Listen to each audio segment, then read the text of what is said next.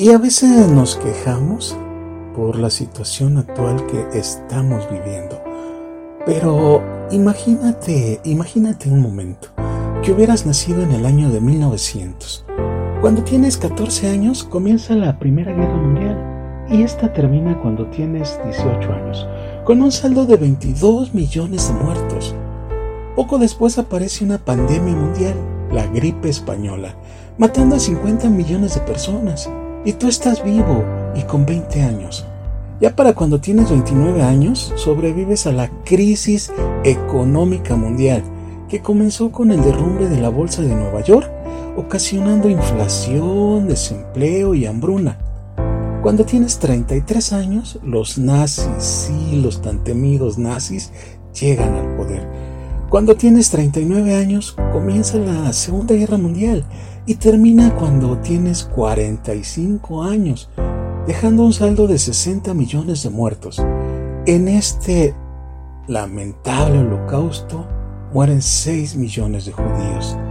Cuando tienes 52 años comienza la guerra de Corea y cuando tienes 64 años comienza la guerra de Vietnam y esta termina cuando tienes 75 años.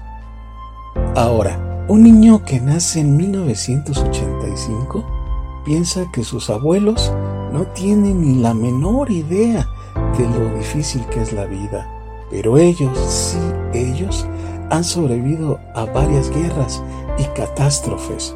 Hoy, hoy nos encontramos con todas las comodidades en un mundo nuevo, en medio, claro, de una nueva pandemia.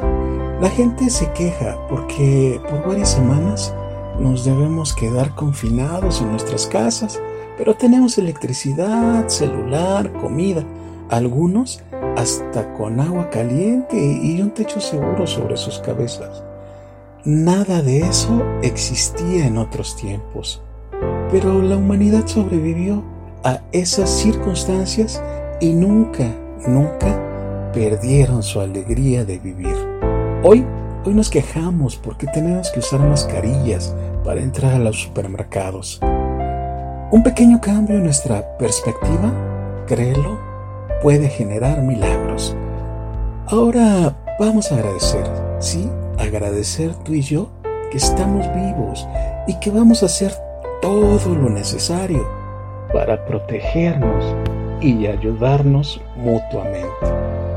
Tu amigo Antonio Choperena.